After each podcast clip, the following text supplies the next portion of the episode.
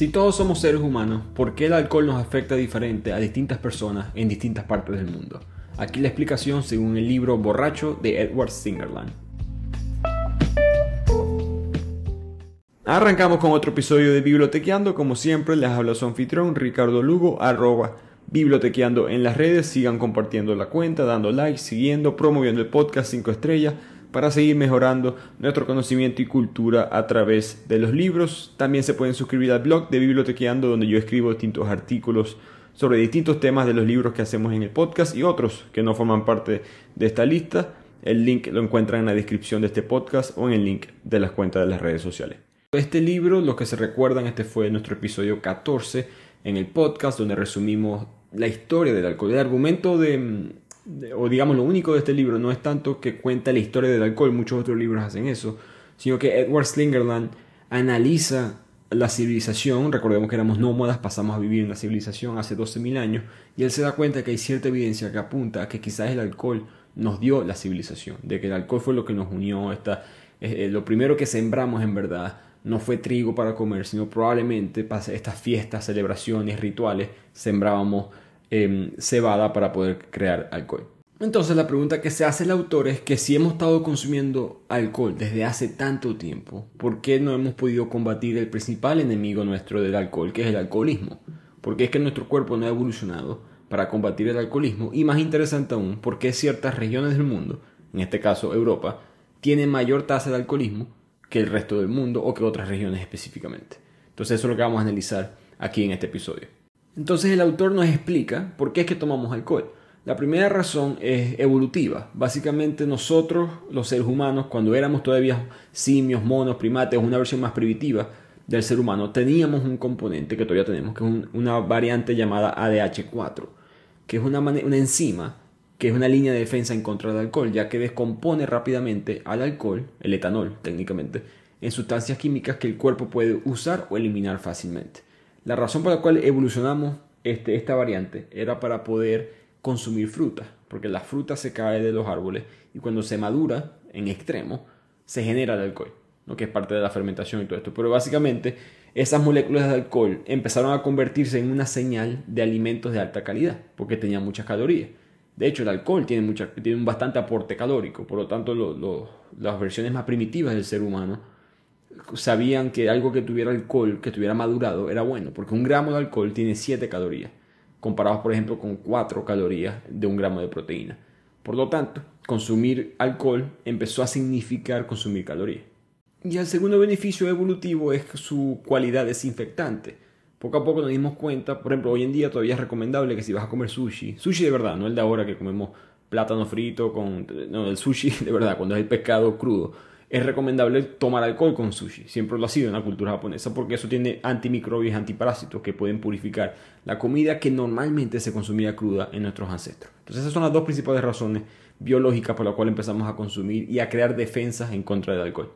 Y al mismo tiempo hay argumentos, digamos, más sociales que creo que todos entendemos, que el alcohol te ayuda a conectarte con las personas, borras esas barreras, que eso ayuda a crear la civilización, por ende, de que el alcohol también borra ciertos límites en tu cerebro, pero conecta o hace nuevas conexiones en dosis controladas que te ayuda a ser más creativo, tiene beneficios hasta ciertos puntos profesionales, muestra el ejemplo de Google y otras empresas de tecnología que hacen cosas en, este aspecto más moderna y tienen sus le recomiendan a los programadores cuando están trancados en un problema que vayan y se tomen una cerveza en un cuarto específico que ellos tienen.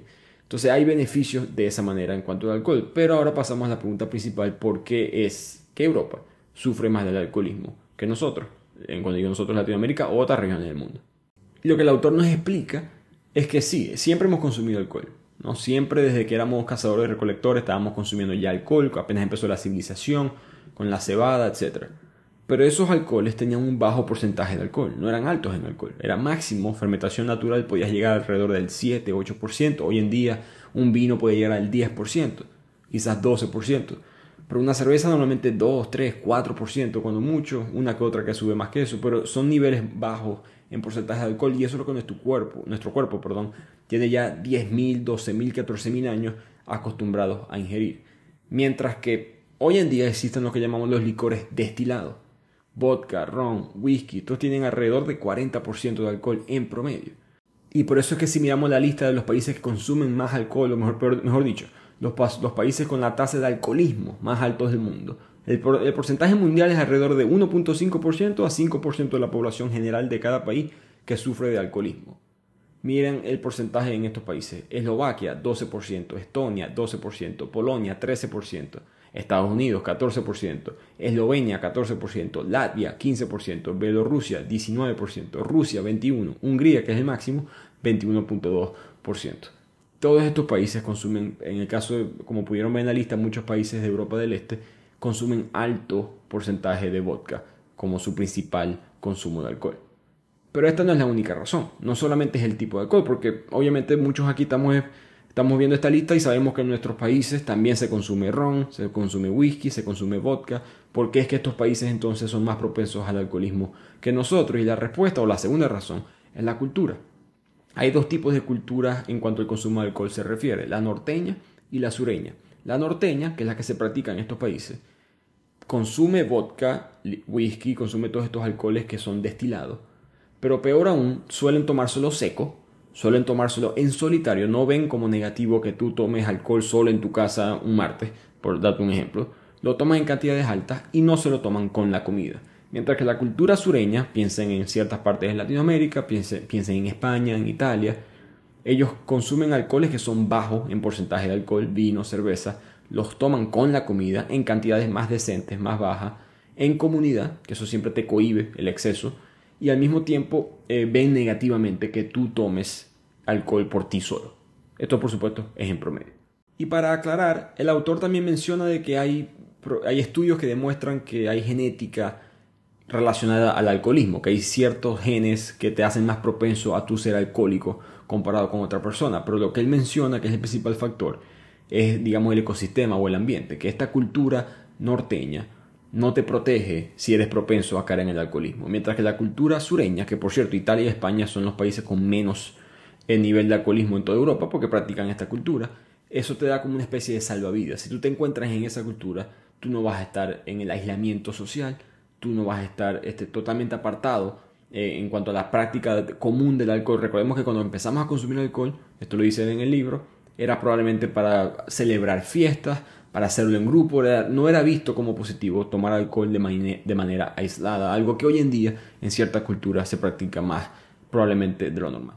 De hecho, el autor muestra entrevistas con antropólogos que trabajaron en las regiones de las altas tierras de Perú, con indígenas o hasta mismas culturas, comunidades mestizas, que mostraba que beber era un acto social, siempre era parte de una reunión social, era muy extraño.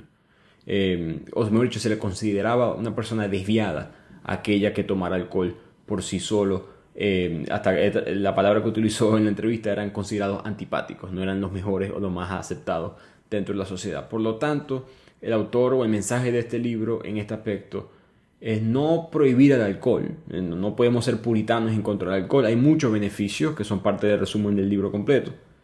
Pero tiene muchos daños, creo que no es secreto, la, la violencia, eh, todos los muertos que hay al año, alrededor de 3 millones de personas mueren debido al uso del alcohol cada año. Eh, no, hay que convencer a nadie de que el alcohol es potencialmente negativo, mejor dicho, es algo que puede ser negativo. Lo que podemos hacer es empezar a crear una cultura que sea mucho más sureña en cuanto al mismo. Así que la conclusión de este corto resumen es que la cultura en cómo se consume el alcohol combinado con que nuestro cuerpo no está preparado evolutivamente para consumir estos licores destilados que son tan fuertes en alcohol, es lo que hace que cierta cultura, en este caso la europea, y la europea principalmente Europa del Este, la norteña, o la nórdica mejor dicho, y ciertas partes de lo que consideramos las islas británicas, hoy en día sufren mucho más del alcoholismo que otras partes del mundo.